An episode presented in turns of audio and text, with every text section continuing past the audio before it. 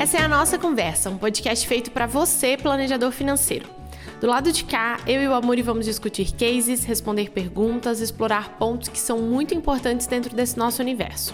De alguma forma, a ideia é oferecer um pouquinho do que nós adoraríamos ter recebido lá atrás, no início das nossas jornadas. A gente espera, de coração, que cada episódio funcione como um abraço para quando essa caminhada estiver meio solitária demais.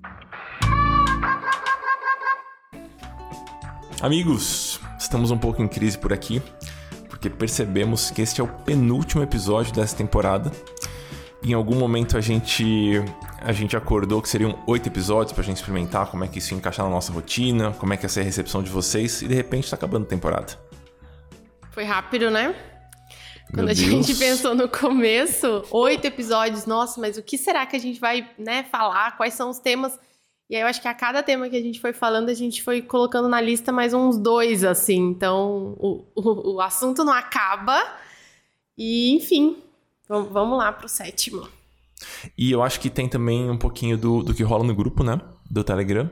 Às vezes surge algum comentário, surge alguma discussão e a gente fala, putz, a gente podia aprofundar aqui. Ou até no meio da gravação de um episódio, isso aconteceu nos- no, no episódio de case que a gente fez há pouco tempo. A gente Sim. falou, ah, a gente pode falar disso, disso e disso, e de repente a gente tá com uma lista de temas gigante. Então, ué, pra gente tá sendo muito legal e a gente tá curioso para saber de vocês, se vocês estão gostando do ritmo das coisas, da duração dos episódios, enfim, da dinâmica toda.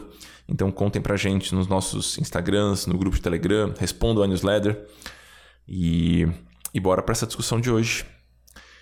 Hoje, amigos, a nossa discussão vai ser a seguinte: o que a gente gostaria que tivessem contado pra gente lá atrás, quando a gente estava começando. Certo, Vi?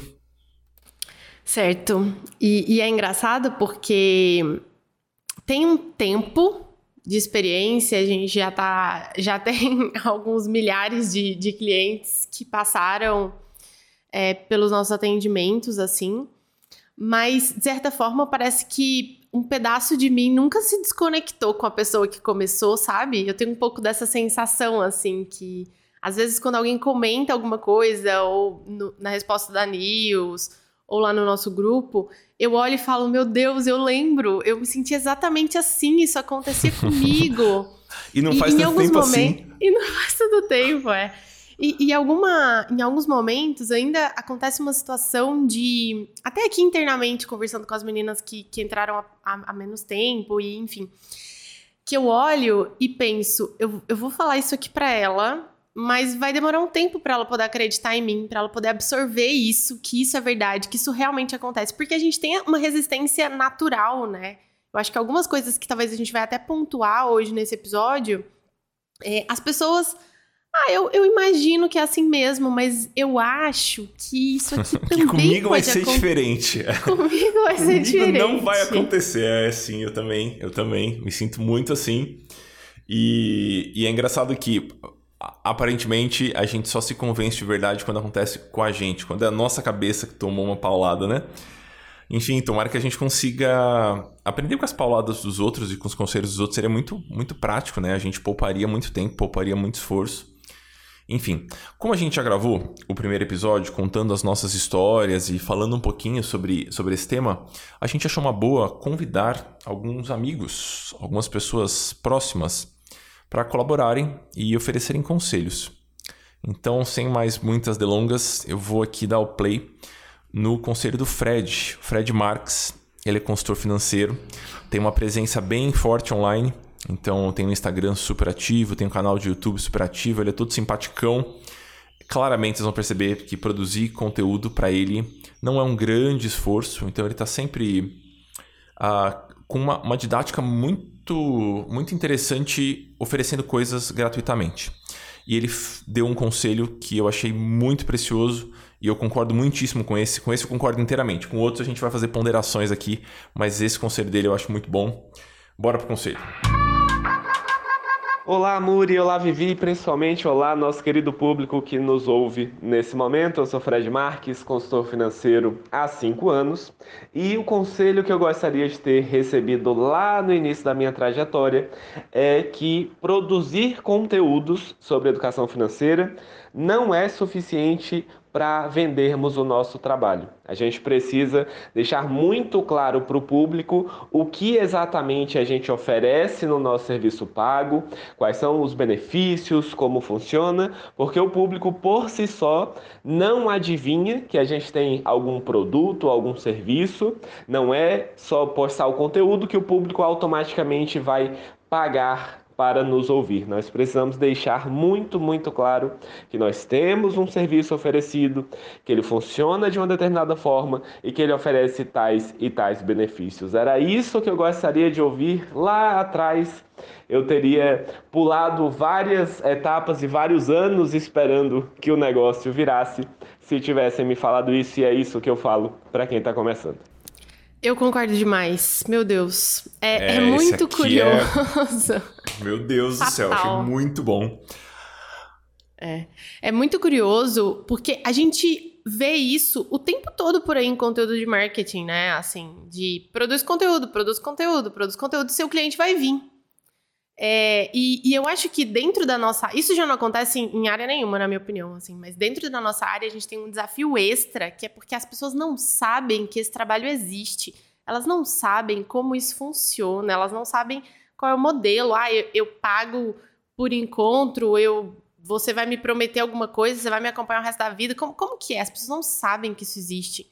Então, acho que para qualquer área a gente precisa explicar, e talvez a gente até chega num outro momento que muita gente tem essa dificuldade de falar, de vender o seu serviço, né? De falar o, que a gente faz e o que a gente entrega, e, e isso precisa ser é, precisa ser feito. É, infelizmente, não, não, não que produzir conteúdo seja fácil, mas só produzir conteúdo realmente não funciona.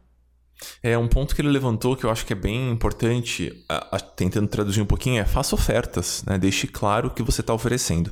E aí eu acho que uma, um ponto que eu pequei um pouquinho no começo também, eu tentei deixar claro o que eu estava oferecendo, mas ao invés de deixar claro o benefício e a transformação que aquilo era capaz de causar, eu deixava claro a logística. Então eu explicava bonitinho como ia funcionar, quais e-mails a pessoa ia receber, quantos encontros iam ser, qual ia ser o tema de cada encontro. Eu deixava isso muito bem mapeado, mas eu não estava uh, ah, explicando o benefício. Por que, que você deveria pagar por isso?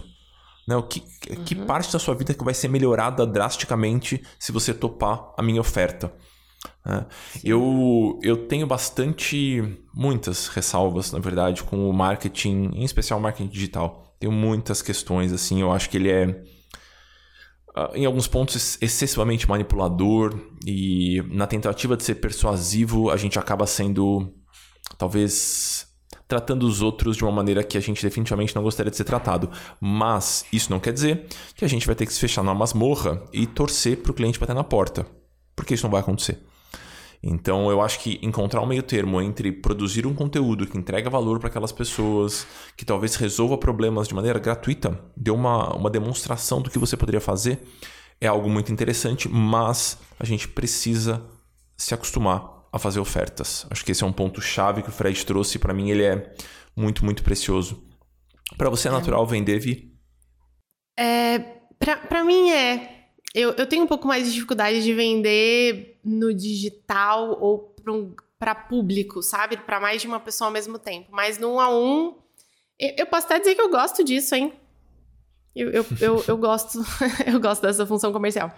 Agora, um ponto que eu acho que é, é importante a gente levantar é que o conteúdo em si, ele, é, bom, não sou especialista em conteúdo, né? Um pouquinho da, da experiência do que aconteceu do lado de cá mas até a forma que a gente produz esse conteúdo, ela precisa ser direcionada, porque eu acho que no começo a gente fica muito, ah, vou procurar aqui quais são os posts que os inf outros influenciadores de finanças fazem e vou fazer posts parecidos.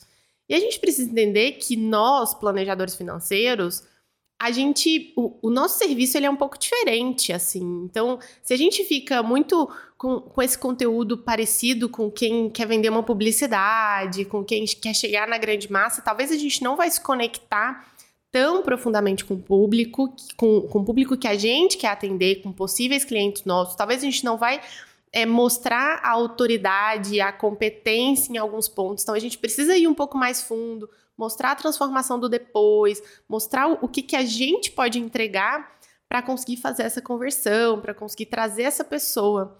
Que, assim, não é fácil mesmo. É, é um desafio que eu acho que a gente vive até hoje, de certa forma, um pouco aqui na Papo de Valor. Porque acho que há dois anos atrás, assim, a gente recebia uma quantidade grande de pessoas, de perguntas no direct do tipo: vocês me indicam alguma consultoria financeira? E eu pensava, meu Deus, o que, que, que, eu tô fazendo de tão errado? Porque por que, que essa pessoa veio me perguntar se eu indico alguém? Tipo, eu faço isso. E elas sempre ficavam surpresas, nossa, você faz. Então, isso sempre foi um, uma métrica para nós, sabe? É, então, quando, quando a gente. Aí a gente foi ajustando a nossa comunicação, isso foi diminuindo. Hoje é raríssimo isso acontecer. É, mas é um, um, indicador importante aí que está sendo mal comunicado. É, e eu acho que vale também a gente ajustar as nossas métricas. Então, o que é esse conteúdo que faz sentido para sua construção? É um conteúdo que bomba de likes? Ou é um conteúdo que fecha um ou dois clientes de consultoria? Você almeja ser um influenciador e por conta disso talvez vai viver da produção de conteúdo, ou você é um consultor financeiro que utiliza a produção de conteúdo como uma ferramenta de prospecção, uma ferramenta para se aproximar das pessoas, para fazer suas vendas, enfim, para beneficiar as pessoas. Então eu acho que tem uma distinção clara entre esses dois pontos assim.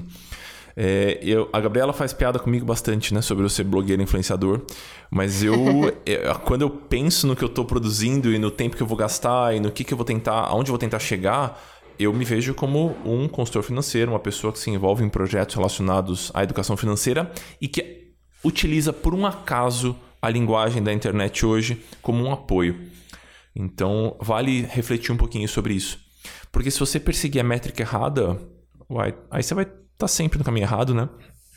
Então acho que vale essa, essa primeira reflexão.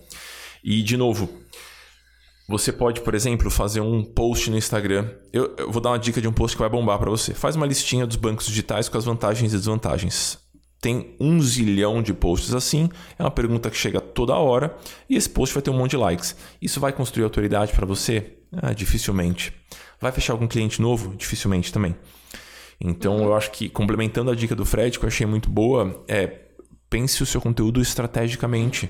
Você não vai precisar ficar postando story todo dia, e postando carrossel todo dia, e escrevendo uma bíblia de texto todo dia. Então, utilize o conteúdo como uma ferramenta para se aproximar das pessoas, como um gancho para boas conversas. Eu acho que esse é um, um ponto Sim. muito bom que e, o Fred trouxe. E entender o digital como uma plataforma mesmo né? Eu acho que várias pessoas, e, e, eu até tenho lido um pouco mais sobre isso recentemente, assim, várias pessoas sentem essa pressão de, ah, se eu quiser ser um... Autônomos em geral até. Se eu quiser ser um bom consultor financeiro, se eu quiser crescer nessa área X, eu preciso produzir conteúdo e produzir conteúdo. E tem gente que não gosta disso e não quer estar tá lá. Né? Então, não, não pense que para ser um planejador financeiro de sucesso, vamos dizer assim, você precisa ter um Instagram enorme. Até porque a gente nem consegue atender esse tanto de gente ao mesmo tempo, assim, né? Então, claro. É, alinha um pouco aí essas expectativas para, estrategicamente, pensar no que faz sentido e menos buscar esse, esse sucesso no digital de milhões de engajamento. Bora escutar o Jailon Vi. Vamos. Apresenta você ele então primeiro. Você que trouxe Bom, ele aqui, você que apresenta ele aí. Jailon, é muito curioso, porque eu conheci o Jailon ano passado, final do ano passado, pessoalmente, mas eu já acompanho a Par Mais desde o início, assim, da Par Mais, porque eles sempre foram uma referência do conteúdo mais profundo, de uma linguagem um pouco mais é, demonstrando autoridade, assim, e sem medo de. Acho que um ponto que a Parmais sempre fez muito bem é de ah, saiu bastante conteúdo na mídia sobre um determinado assunto e eles não concordavam, eles não tinham medo de botar a cara e falar, eu não concordo por causa disso, disso, disso. Então, posicionamento sempre muito forte. É, o Jailon, acho que uma das pessoas que, um dos planejadores que tem essa visão humana e uma abordagem que se conecta muito com o que eu acredito. Né? Enfim, a Parmais hoje está muito mais dentro da área de investimento e tem crescido a cada ano. E acho que é um, um bom case aí, uma boa pessoa para a gente poder escutar. Dá o Bora. Play. Oi, Vivi. Oi, Amuri. Jailon aqui. Eu acho que algo que teria me poupado bastante desgaste se eu tivesse descoberto lá atrás, quando eu estava começando com a carreira como planejador financeiro, é pensar no, em como apresentar as, as, os resultados, em como construir o planejamento financeiro de uma forma muito simples com, com o cliente, usar uma ferramenta simples, uma planilha simples, se for o caso, é, ou um papel e uma caneta, é, e apresentar um relatório de forma simples, um resultado do trabalho de forma simples é, e bem objetiva. Eu acho que isso pouparia, me pouparia bastante desgaste é, e tempo investido em criar planilha mirabolante ou pensar em algo que eu gosto, mas que não necessariamente é o que faz mais sentido, entrega mais valor para o cliente. É, e o Luiz Frankenberg, que é um dos criadores do, do, do, da profissão, ou, ou uma das pessoas que trouxe o CFP para o Brasil, ele falou uma frase em, em algum evento que fez muito sentido para mim, que é as pessoas muitas vezes, a maioria delas não quer saber como o relógio funciona, é, não, às vezes não quer saber nem como olhar a hora no relógio, é, ela só quer saber que horas são. Então você tem que falar para ela, é muito mais, você entrega muito mais valor falando para essa pessoa que horas são do que tentando explicar como o relógio é, é feito. Isso fez muito sentido para mim. Jesus, eu queria me poupar de tempo essa explicação no começo, assim. Não, não, esse, esse final também, mas o que ele falou no meio, tipo, aceite que as pessoas querem coisas diferentes do que você quer. Né? Elas enxergam como bom planejamento, como vida financeira saudável, uma coisa diferente do que você enxerga. Teria me poupado umas esfoladas de joelho, com certeza. Sim, e, e eu acho que, assim, a gente tem coisa muito mais interessante na vida, né? Do que fazer planejamento financeiro e controlar para onde está indo cada coisa e ler um relatório de.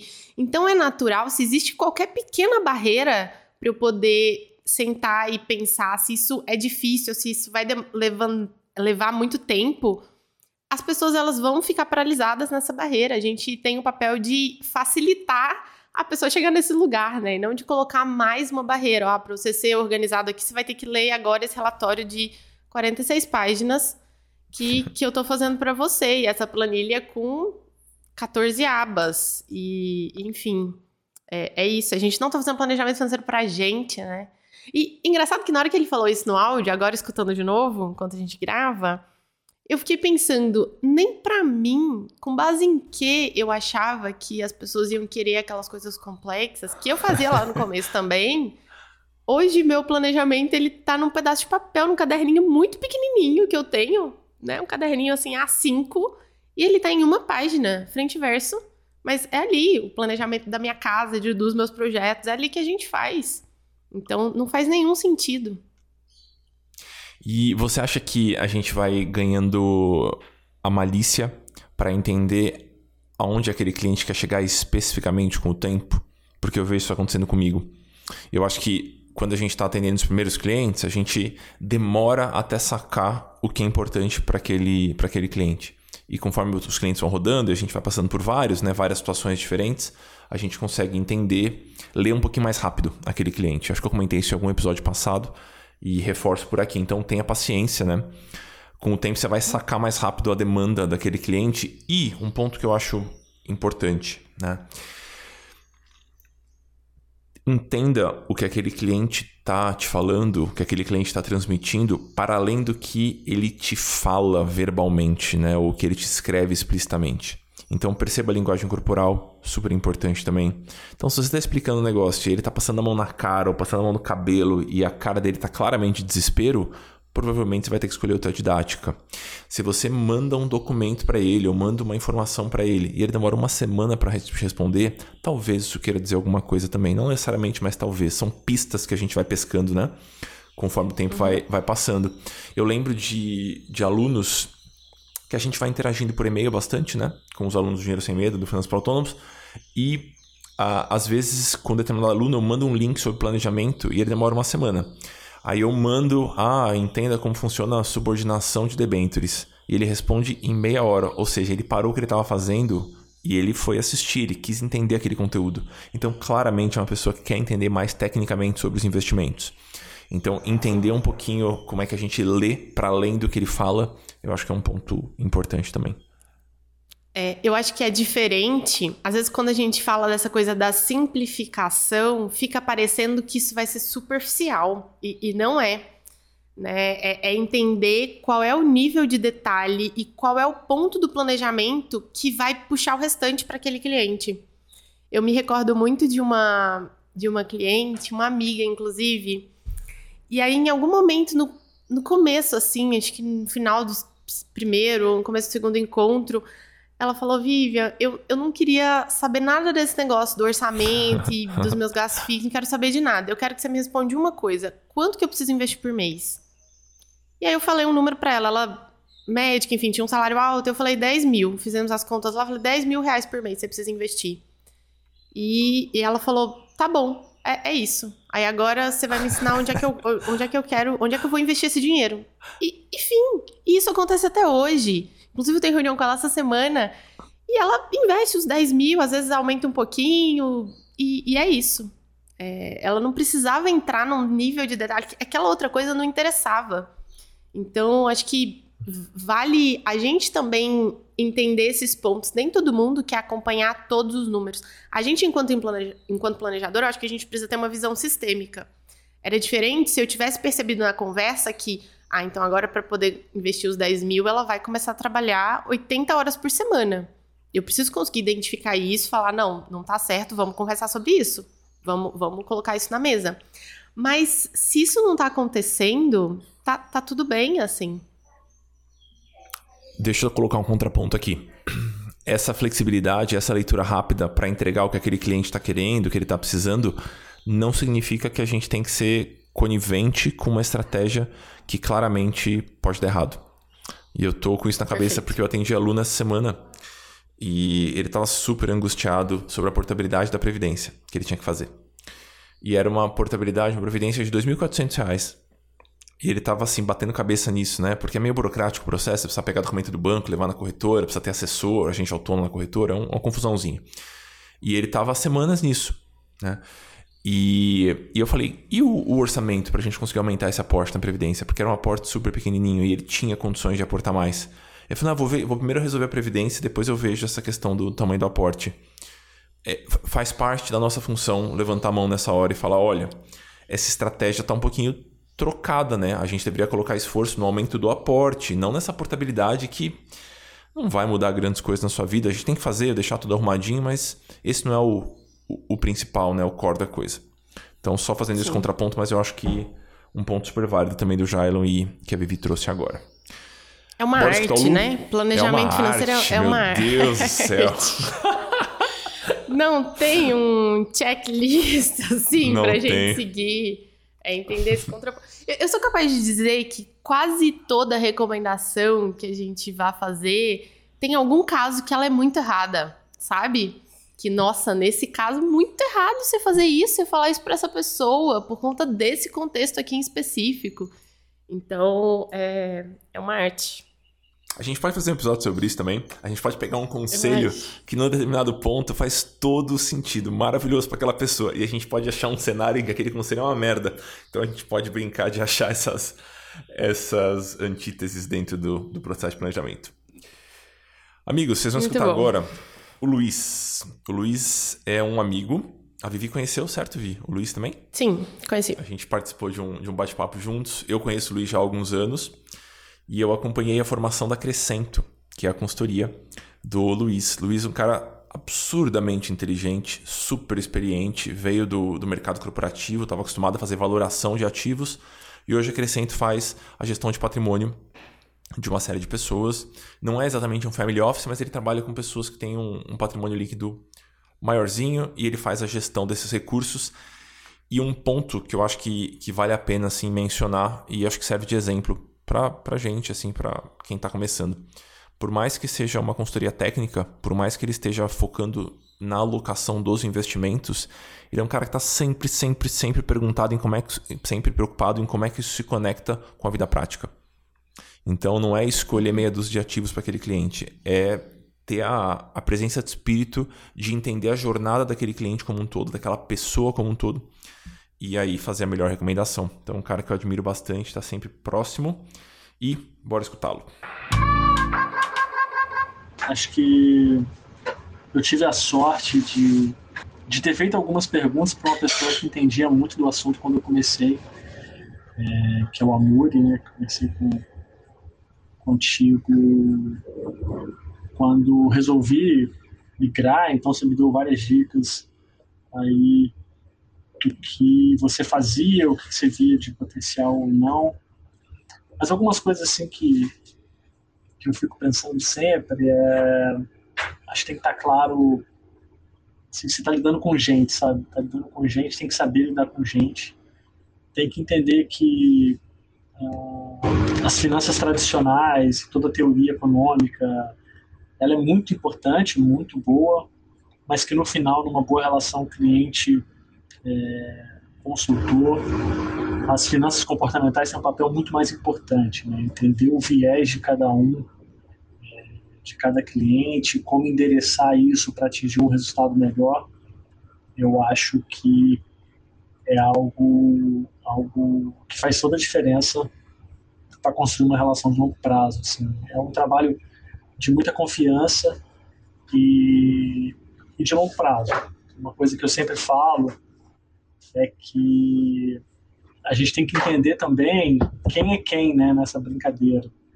Ah, a gente, às vezes, quando você está trabalhando, às vezes você olha para um assessor da XP e entende ele como um concorrente, ou o cliente percebe ele, muitas vezes, também como um concorrente, porque ele tenta se posicionar nessa, dessa forma. Mas, para mim, tem uma diferença muito grande no papel de cada um Uh, eu acho que a XP e outras corretoras elas são como se fosse uma farmácia, né? E dentro da farmácia você tem o farmacêutico, que seria o assessor da corretora. E que a gente, a gente é o médico, né? A gente é o médico que entende a dor, que faz o diagnóstico, faz o exame é, e procura o melhor remédio, o melhor remédio para tratar aquele cliente. Eu acho que essa essa é uma diferença, uma diferença muito grande que uh, eu demorei a entender esse papel. Acho que isso, acho que isso, isso é algo que faz a diferença. É interessante um, um, ponto que ele traz sobre esse o papel de cada um assim, né, dentro do mercado financeiro, que eu acho que a gente até abordou isso bem profundamente no episódio número 6. Nossa, me senti muito porque tava aguardando o momento que eu ia falar isso, sabe? É, agora, eu tô em dúvida ah, se foi no 6, ah, então se foi uma confusão. A gente já abordou isso aqui em algum momento. Eu não lembro onde é que foi, mas a gente já gravou isso aqui. Eu lembro é, dessa conversa. É, é porque isso é, isso é fundamental. É, eu acho que é natural quem sai desse lugar, quem, quem nasce dentro do planejamento financeiro, desse lugar da imparcialidade, de não ter é, conexão com uma corretora específica, ou com vender seguros, ou enfim. É, a gente começa um, com bastante dessa coisa da transparência, de eu sou imparcial, eu sou imparcial, eu sou imparcial, e a gente tende naturalmente a confrontar esses outros profissionais. E é um, é um caminho meio errado, assim, eu não acho que é um caminho que funciona. Acho que tá tudo bem, é, e, e, é importante, é nosso papel também falar, ó, isso aqui funciona desse jeito. E eu trabalho dessa outra forma por causa disso, disso e disso. Então, eu quero garantir um, uma preocupação 100% com a sua situação cliente, então por isso que eu não recebo uma comissão desse lado ou desse outro. E esse profissional, é, porque às vezes o cliente ele não pode fazer esse papel de eu, eu converso uma coisa aqui com o planejador financeiro, depois eu converso uma coisa com o assessor, e aquilo ali parece que tá muito chocante, né? Enfim, é nosso e papel. E ele tem que fazer meio de campo, né? É terrível, é, assim. Não, não é papel do cliente. Sim. É, esse, esse ponto me chamou muito a atenção também, e eu acho que a gente vai ter que agir politicamente, pessoal. Não adianta ser grosseiro com o gerente do banco, grosseiro com o assessor da corretora. A gente comentou isso em algum episódio também, mas eu acho que vale ressaltar, já que é um ponto que o, que o Lu trouxe. Ah, veja, você tá ali para ser uma, uma palavra de alento, né? Você vai trazer conforto para aquele cliente. Igual o Lu falou, você vai enxergar o todo. Né? Você não quer gerar mais tensão em cima desse assunto. Então, com toda certeza, faz sentido você se mover de maneira simpática entre esses ambientes todos. Você vai conversar com o cliente, você vai ser simpático com ele. Você vai conversar com o assessor, você não vai falar, ô, oh, seu idiota, você é mais comissionado por causa desse fundo, você vai botar o dinheiro do cliente aqui, não é assim. Tá? Não, não é por aí, né? Então a gente vai uhum. tentar se mover de maneira inteligente nessa história. E eu acho muito interessante quando uma pessoa que é muito gabaritada em algum tema deixa claro que ela vê algumas limitações. Então, tipo, Luiz é CFA. Tem quantos no Brasil? Menos de dois mil, assim. São pessoas muito cabeçudas, que entendem muito sobre economia.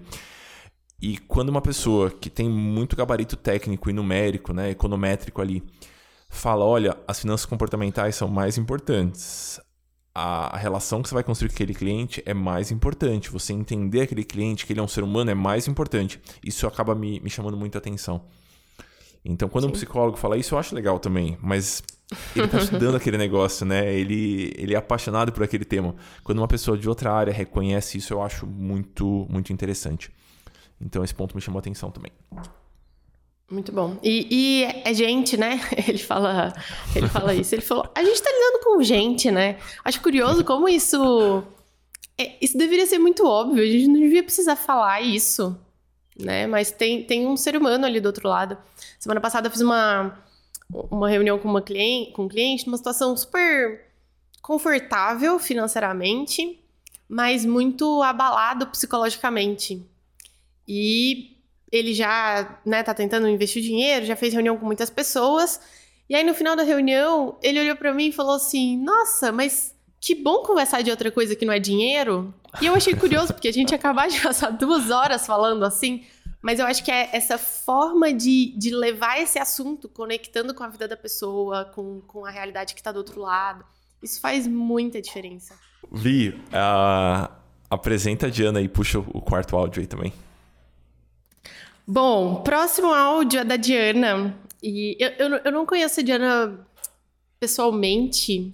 É, e para mim ela sempre foi uma. Há algum tempo, assim, ela é uma referência por uma coisa muito específica, e, e eu quero chamar bastante atenção nisso, que é a preocupação em fazer o que é certo dentro da lei, conforme o que você tem é, gabarito para poder fazer e entender o seu papel. Isso tá, não, não tem nada de de errado, né? A gente querer, ah, quero também fazer essa outra função, mas então vamos capacitar para aquilo, vamos tirar a certificação que precisa ser tirada, vamos buscar, é, enfim, a habilitação que precisa ser feita. Então acho que ela faz Colocar um pouco limites desse papel. na atuação, né? Assim, de certa forma. Exatamente. Que é fundamental. E é fundamental para nós, que já, já estamos aí há algum tempo, para a gente conseguir é, facilitar para o cliente essa separação, assim, quem. Não, esse cara que está falando, mas ele, ele não tem uma responsabilidade perante órgãos, ele, ele nunca estudou, quem sabe? Então, entender um pouco esses limites eu acho que é fundamental. E a Diana, ela faz isso muito bem, assim, e, e se posiciona bastante em relação a isso junto com, com os órgãos. Então, um ponto aí que eu gostaria de chamar a atenção. Diana, ela se apresentou no começo do, do áudio, ela é fundadora da Atmo. Acho que a gente pode dar play aí pra gente escutar. Então, muito profissional, Vi. Você já até pulou a sua apresentação da Diana porque tá no áudio. Dá o play, produção. É isso, vamos lá. Oi, pessoal, aqui é a Diana Benfatti. Eu sou fundadora da Atmo Family Office, empresa que trabalha com planejamento financeiro e patrimonial completos desde 2015.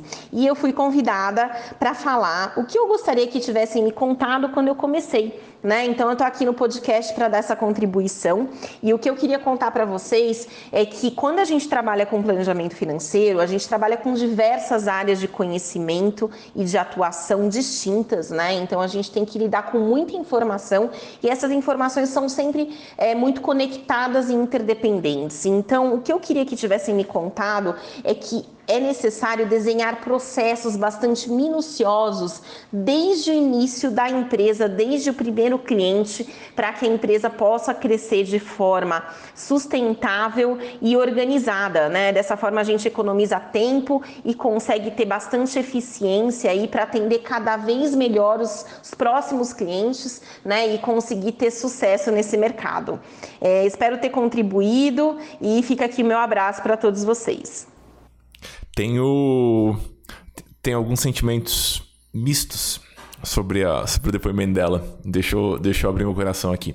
Acho que, primeiro, um ponto que vale muito ser ressaltado. Ela deixa claro que a atuação dela com um cliente, de certa forma, vai capacitá-la para atender melhor o próximo. Eu acho isso muito, muito, muito importante. A gente falou, a gente pegou um episódio quase inteiro sobre isso, né? Sobre utilizar cada uhum. processo como uma plataforma de aprendizado mesmo. Então acho que esse é um ponto muito importante. Sobre os processos. Eu sou um pouco caótico nesse sentido, vou confessar aqui. e você, sem dúvida, vê muito mais organizado do que eu, assim, nesse sentido. De, de tabular as informações e de criar um certo padrão para isso. Então, queria discutir isso um, um pouquinho com você. O meu medo, veja, eu acho que os processos são importantes. Eu só, às vezes, fico um pouquinho inseguro em aconselhar para quem está começando dedicar muita energia para a formulação dos processos, porque, pelo menos na minha experiência, no começo, 100% da minha energia estava em atender, atender muitas horas para ganhar esse tempo de voo.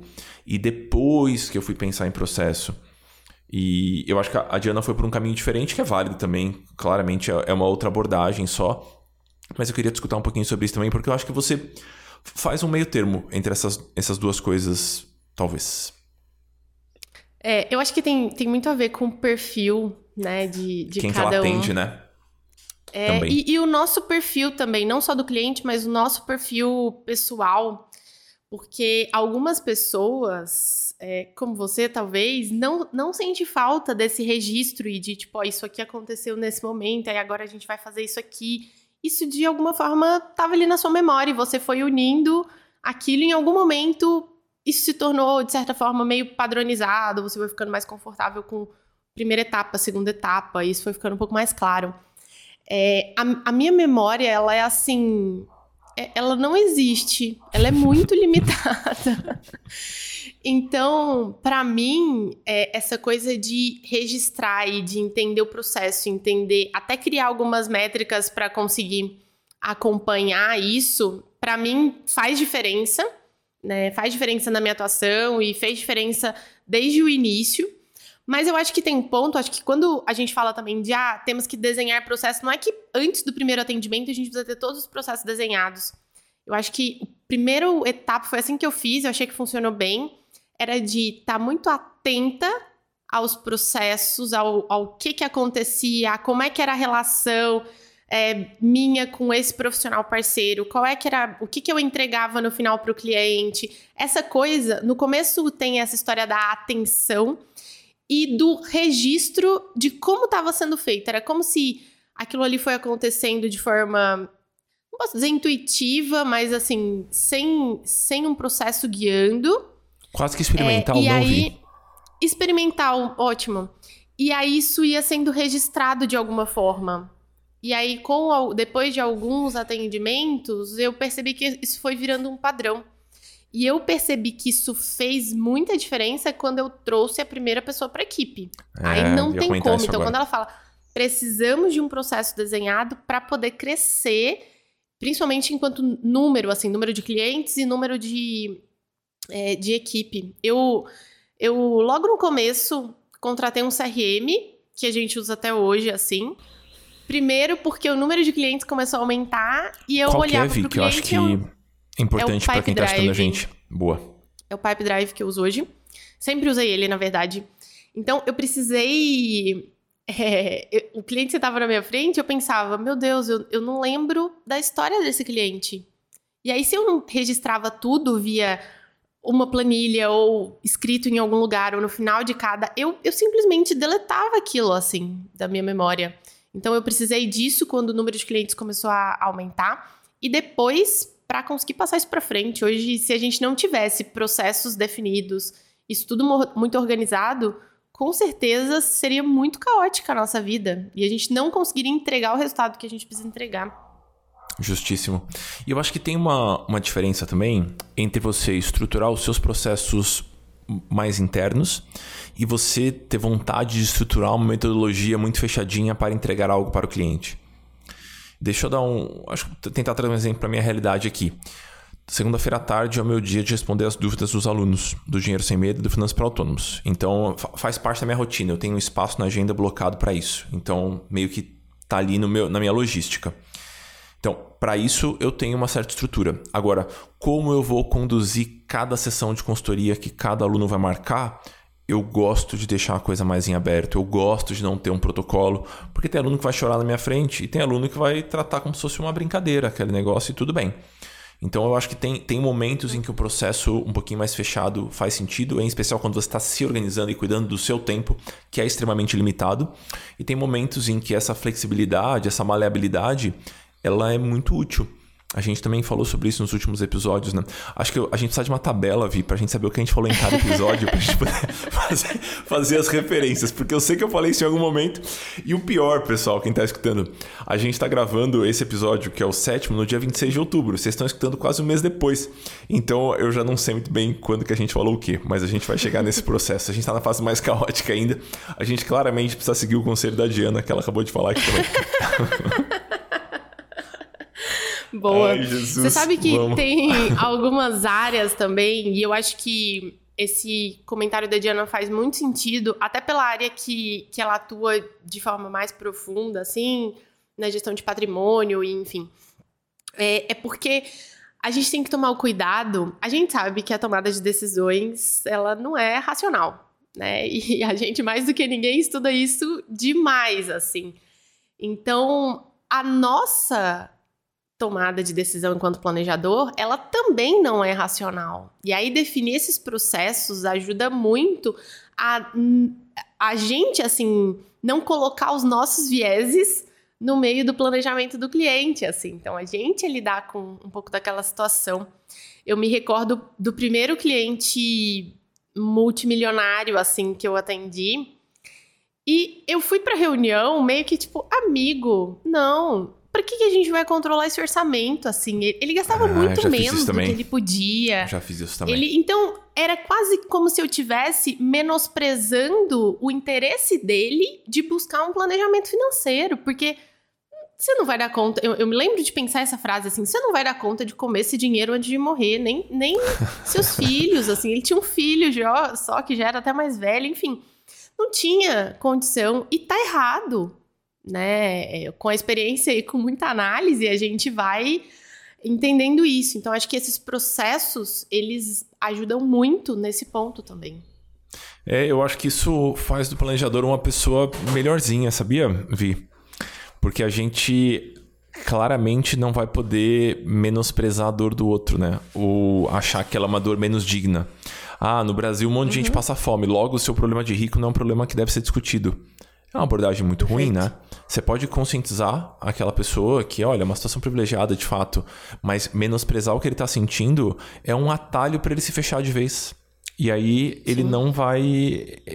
Você vai estar vai tá privando aquela pessoa de uma, uma oportunidade de reflexão maravilhosa. Então Sim. acho que esse é um, um, ponto bem, bem importante também. Gostei dos conselhos das pessoas, Vi. Acho que. Eu também. Eu realmente que queria ter escutado eles lá atrás. Acho que a gente tem que fazer mais vezes. Sabe uma coisa que a gente poderia fazer no próximo episódio? A gente podia pedir conselhos para pessoas que estão analisando a nossa área, mas não são planejadores financeiros. Então eu fiquei com vontade de perguntar para Vera, por exemplo, o que, que ela gostaria de ter, de ter entendido antes, assim, né? Ela tá nessa área há quase 30 anos, mas que, que ela gostaria de ter entendido? Fiquei com vontade de conversar com, com a Cláudia e com o Henrique, que tocam um bom Instagram para vocês seguirem também, pessoal. É o Finance Underline BR.